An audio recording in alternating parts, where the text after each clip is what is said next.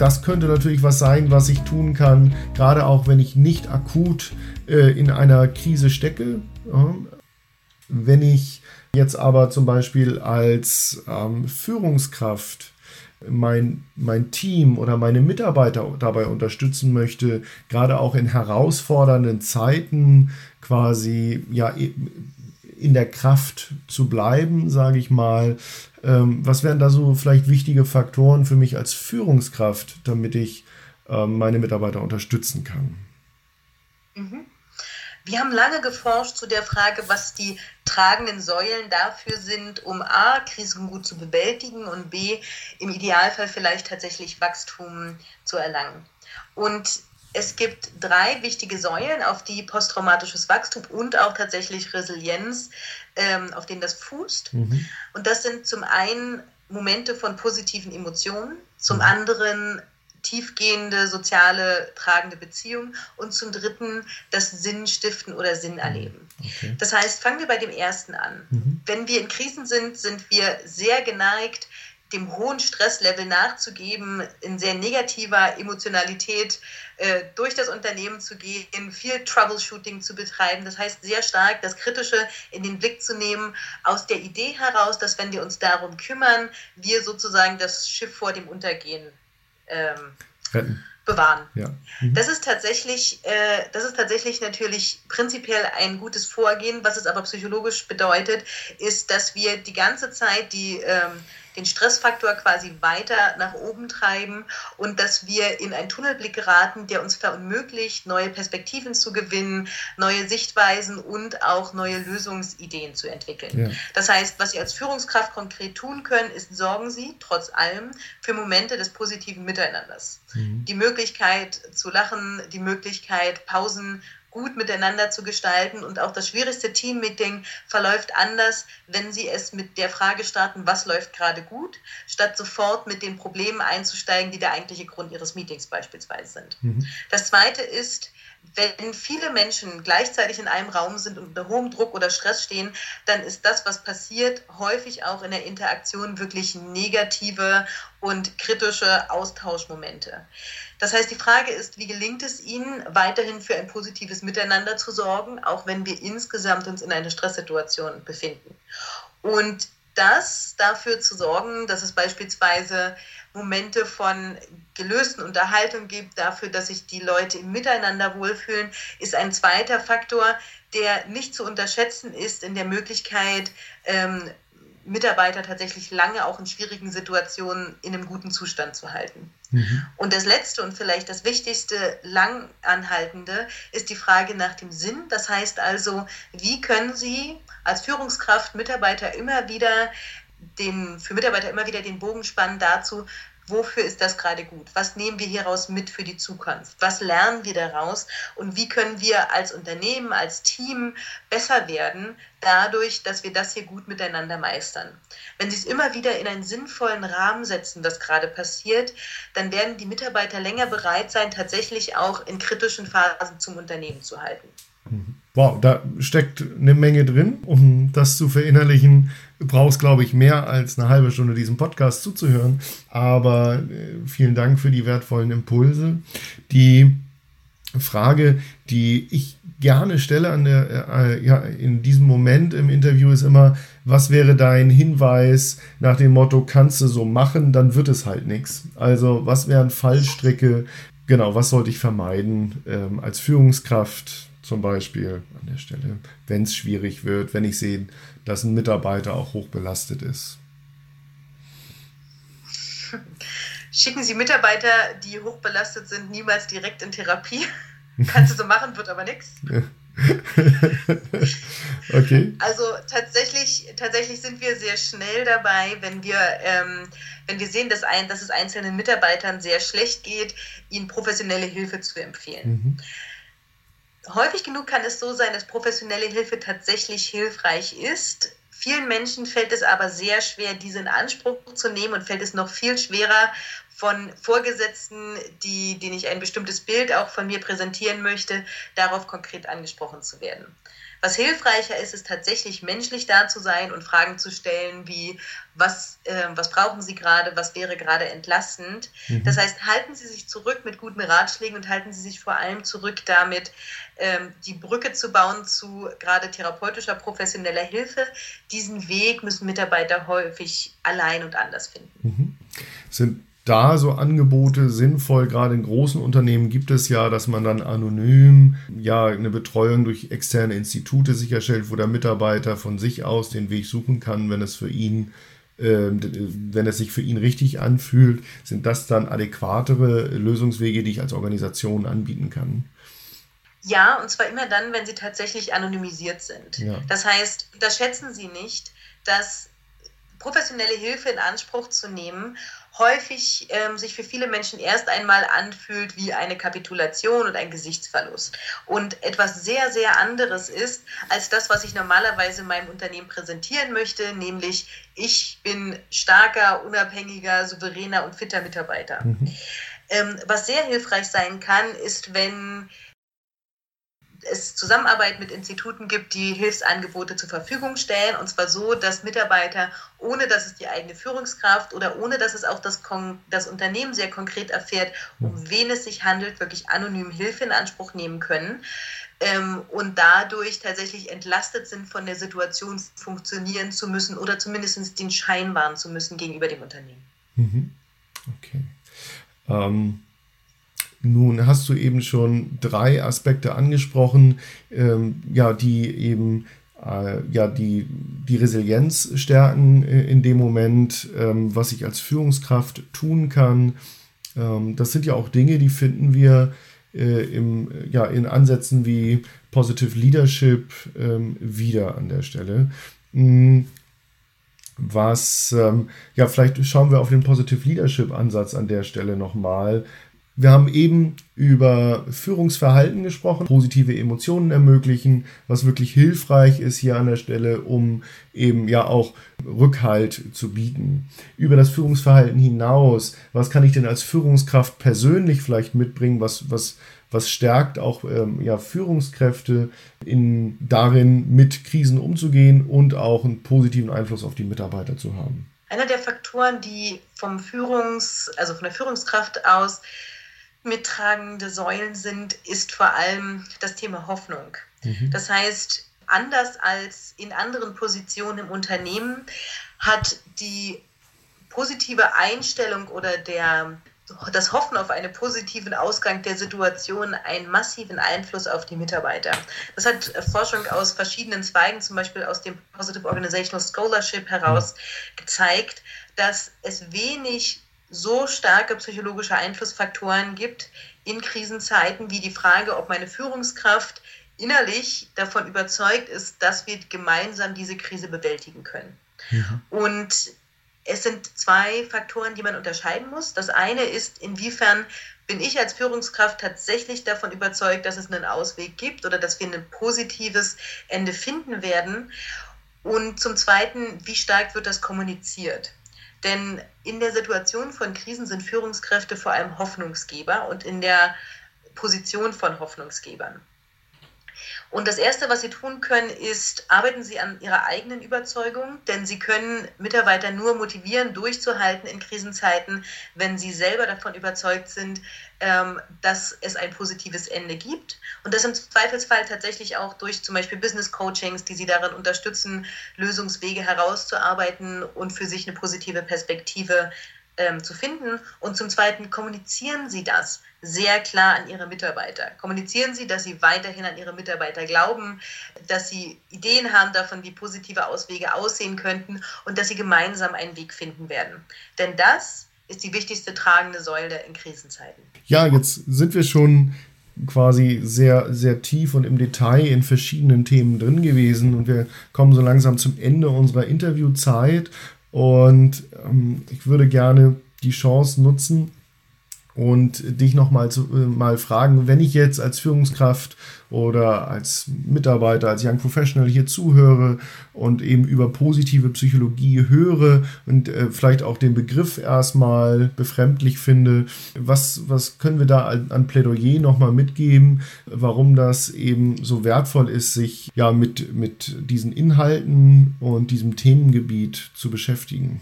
Die wichtigste Antwort darauf im Unternehmenskontext ist vermutlich, dass wir einem starken generationalen Wechsel entgegensehen.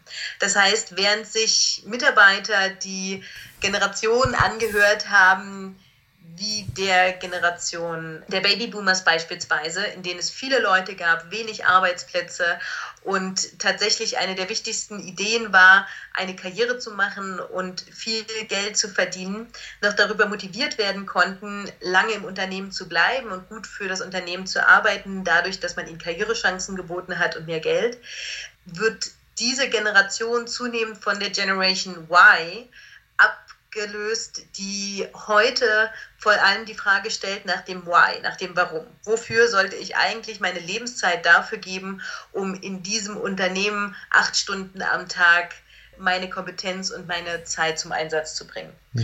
Und hier braucht es neue Ansätze von Führung und auch neue Ansätze darüber nachzudenken, wie wir Mitarbeiter begleiten und motivieren können, tatsächlich Jobposition nicht nur als Sprungbrett zu benutzen oder nur kurzfristig anwesend zu sein, sondern wirklich auch engagiert fürs Unternehmen zu arbeiten. Mhm. Und dieser gesamte Zweig des Positive Organizational Scholarship, also diese gesamte Erforschung dessen, wie kann denn tatsächlich ähm, die positive Psychologie in Unternehmen wirksam werden, hat vor allem eins gezeigt, nämlich dass wenn wir lernen, Stärken in Mitarbeiter zu erkennen und sie zu nutzen und zu fördern, wenn wir den Sinn von Unternehmen kommunizieren und auch versuchen, an den Lebenssinn von den für uns arbeitenden Mitarbeitern anzuschließen und andere Aspekte des positiven Miteinanders zu fördern, dann ist das eine der wichtigsten Garanten dafür, auch die Generation abzuholen, die nicht mehr nur wegen Geld für Unternehmen arbeiten, sondern die ihre Arbeitszeit vor allem sinnvoll und glücklich verbringen wollen. Mhm.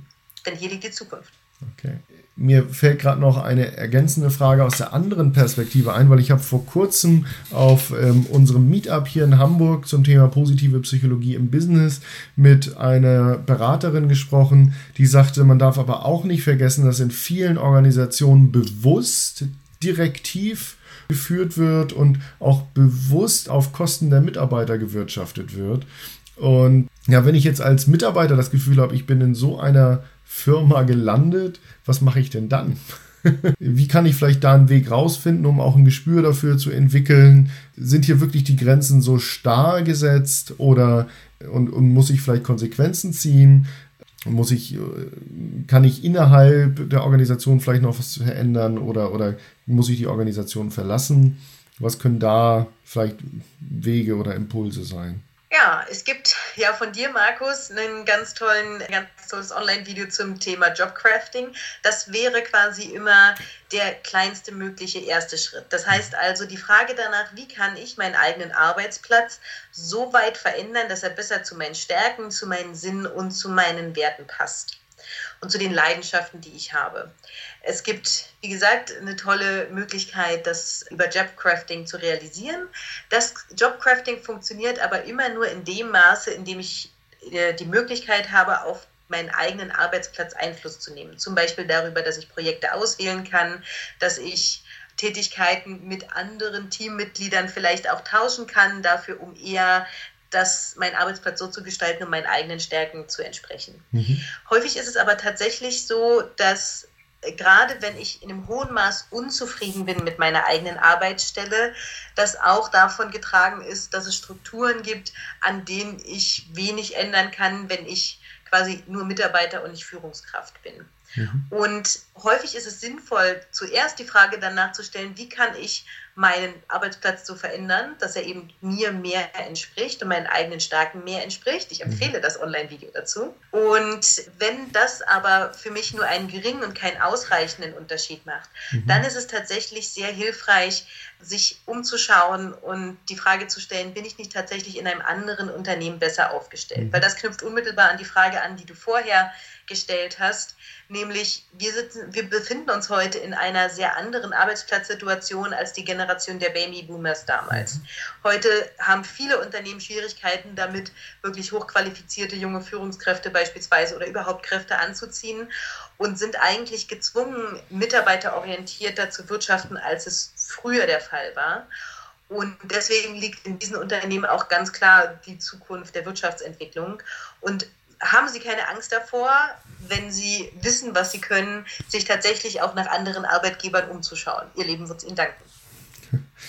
Was für ein toller Appell. Was kann ich da noch als nächste Frage stellen? Was können wir da noch als nächsten äh, äh Impuls herausarbeiten? Das finde ich ist fast ein schönes Schlusswort. Gibt es eine Frage, die ich äh, vergessen habe zu stellen in diesem Interview? so ganz systemisch zum Abschluss, liebe Judith. Was müsste jetzt zu diesem Themenkomplex unbedingt noch hier mit drin sein? ah, du bist Systemiker, das merkt man, Markus. Vielleicht noch wichtig, wenn Sie über Glück am Arbeitsplatz nachdenken. Wichtig, und vielleicht schließen wir einfach tatsächlich den Kreis über das systemische Denken, nämlich nicht nur über die Frage, was ist vielleicht für Sie als Einzelperson bedeutsam, sondern auch über die Frage, was ermöglicht eigentlich Ihr Arbeitsplatz oder Ihre Art, wirksam zu sein auf Ihrer Arbeit, auch für andere Menschen? Mhm. Wenn wir über sowas wie Krisen nachdenken, über Resilienz nachdenken, aber auch über die Frage, wie zufrieden sind wir mit unserem Arbeitsplatz, dann ist eines vielleicht eines der zentralsten Themen, nämlich die Frage nach dem Sinn. Mhm. Wenn ich das Gefühl habe, mit dem, was ich tue, einen positiven Unterschied in dieser Welt zu machen, auch wenn es vielleicht nicht meinen Stärken entspricht, auch wenn ich vielleicht gerade mit meinem Unternehmen durch eine große Krise gehe, dann hat das einen ganz zentralen Einfluss darauf, ob ich tatsächlich zufrieden bin mit meinem Arbeitsplatz und auch okay damit, schwere Zeiten zu bewältigen. Deshalb fragen Sie sich, bevor Sie heute Abend ins Bett gehen, einmal, was ist eigentlich der positive Unterschied, den ich durch meine Arbeit im Leben von anderen mache? Und wenn Sie eine gute Antwort auf diese Frage finden, dann können Sie getrost auch genau dort bleiben, wo Sie sind, weil dann macht es Sinn. Vielen Dank. Liebe Judith, nur ist es ja so, dass man, wenn man sagt, in den, ich möchte mich auch mehr mit diesen Themen beschäftigen und hab vielleicht, fange vielleicht jetzt mal an, Authentic Happiness zu lesen und möchte dann einen Schritt weitergehen, äh, dann hat man ja die Möglichkeit, bei euch am Institut natürlich auch sehr, sehr tief in die Themen einzusteigen. Kannst du vielleicht noch in ja, ein, zwei Sätzen was zu, äh, zu eurem Angebot äh, an der Stelle sagen? Wie kann ich da, vielleicht wenn ich das Buch gelesen habe oder wenn ich mal in den Online-Kurs geschaut habe, über den wir eben gesprochen haben, kann ich darüber hinaus tiefer einsteigen? Mhm. Also das, was wir am Lehr- und Forschungszentrum im Schwerpunkt anbieten, sind Ausbildungen, die wirklich in die Tiefe der positiven Psychologie führen. Das heißt, was wir anbieten, sind vor allem Qualifizierungen für Professionals, das heißt also für Menschen, die selber wieder mit Menschen arbeiten und die positive Psychologie in ihre Arbeit integrieren möchten, um andere Menschen darin zu begleiten, in Wachstumsprozesse zu treten und ein glücklicheres und erfüllteres Leben zu gestalten. Das heißt, unsere Teilnehmer kommen meistens aus Kreisen wie zum Beispiel HR, sind Führungskräfte, sind Leute, die als Coaches oder Berater selbst Unternehmen begleiten und genau das im Zentrum ihrer Frage haben. Mhm. Und wenn Sie zu dieser Gruppe gehören, dann schauen Sie sich doch mal auf unserer Website um. Ich würde mich freuen. Die verlinken wir natürlich unten in den Show Notes zu dieser Podcast-Folge. Und damit sind wir am Ende dieses Interviews angelangt. Es war mir eine ganz besondere Freude, liebe Judith. Danke dir für die Zeit. Und ähm, ja, dir, lieber Hörer, vielen Dank, dass du wieder dabei warst. Ich bin mir sicher, dass in dieser Folge eine Menge Impulse drin steckten. Vielleicht beginnst du mit den For Evening Questions heute Abend. Und darüber hinaus danke, dass du wieder dabei warst. Vielen Dank. Damit sind wir am Ende unseres Interviews mit Judith Mangelsdorf angelangt und solltest du Teil 1 in der vorangegangenen Folge verpasst haben, empfehle ich dir dringend, diese auch noch anzuhören, um auch dort viele wichtige Infos und Tipps für dich mit rauszunehmen. Ja, diese Folge erscheint quasi zum Jahreswechsel, zum Jahresende 2018. Und diese Jahreszeit, diese Phase ist ja für viele eine Phase der äh, Einkehr im Sinne von Bilanzziehung. Wie ist das letzte Jahr gelaufen? Wofür bin ich im vorangegangenen Jahr dankbar? Was waren besonders schöne Momente? Was waren vielleicht auch besonders schwierige Momente? Und wenn wir an das Interview und die Aussagen von Judith Mangelsdorf anknüpfen, auch ähm, wofür kann das alles gut gewesen sein, was wir dort äh, oder was du im vorangegangenen Jahr erlebt hast. Und äh, auf der anderen Seite wagen wir häufig einen Ausblick äh, auf das, was im nächsten Jahr alles kommt. Bezogen auf diesen Podcast bedeutet das, dass es natürlich weitergeht mit diesem Podcast und ich schon viele weitere tolle Interviewgäste äh, eingeplant habe und mich freue ähm, darauf, diese Folgen auch mit dir zu teilen. Aber ich möchte auch im nächsten Jahr diesen Podcast noch besser machen und dafür bin ich natürlich auf deine Anregungen angewiesen. Und äh, einerseits kannst du bei iTunes fünf Sterne für diesen Podcast vergeben, damit ich weiß, dass wir hier einen guten Job machen. Und andererseits kannst du mir an meine E-Mail, die unten in der Folgenbeschreibung, nämlich schweikart.hbkontor.de genannt ist, Anregungen schicken, Wünsche für Themen vielleicht oder Vorschläge für Interviewgäste und dann ähm, nehme ich das natürlich auch für die weiteren Folgen. Mir bleibt für den Moment ein großes Danke zu sagen dafür, dass du dabei bist, vielleicht sogar regelmäßig dabei bist, diesen Podcast abonniert hast und weiterempfiehlst, denn es gibt mir die Möglichkeit, mich einfach noch weiter mit diesem Thema zu beschäftigen und tolle Menschen zu interviewen, die eben diese Leidenschaft für dieses Thema teilen.